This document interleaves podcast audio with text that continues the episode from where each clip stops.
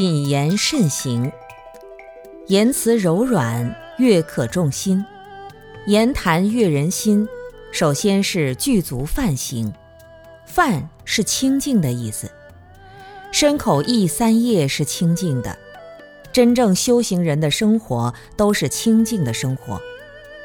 我们端端正正坐在这里，深夜清净，讲也只讲该讲的话，而不是在背后抱怨。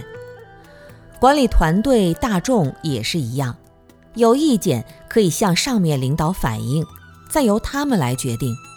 如果对他们的决定还是不满意，现在又没有权利去统领大众，这样一个状况解决不了问题，因为你水准有限，所以首先要让自己的内心意业清静下来。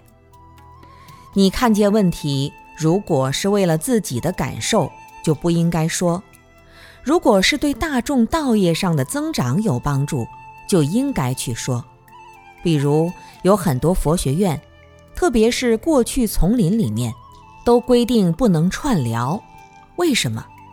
茶余饭后串聊，坐下来嗑瓜子、喝茶，然后就开始聊天，一聊天心思就散漫了，海阔天空。人的劣根性就喜欢说别人的坏话，这是很麻烦的一点。你会坐在那里吹牛，吹自己多么好，见过什么人，做过什么事，要么就说别人坏，哪里做的不够。如果说完了，大家能更加激发向上的力量，这还是一个正面的力量。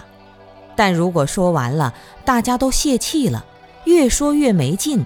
甚至带着自己的感情色彩添油加醋，这样的话说出来一点意义都没有，言谈不能悦人心。有些人有习气毛病，喜欢听别人的小道消息，听张三李四的隐私，说起来往往添油加醋。我们人与人之间相处，你所看到的那个像，一定不是全面的真相。只是其中之一而已。就像我们在路上看到一个人拿人家的东西，第一反应这就是小偷，第二反应小偷就是坏人。我们看到的都是很不全面、很局限的，所以不要在别人背后去说一些发泄自己情绪的话。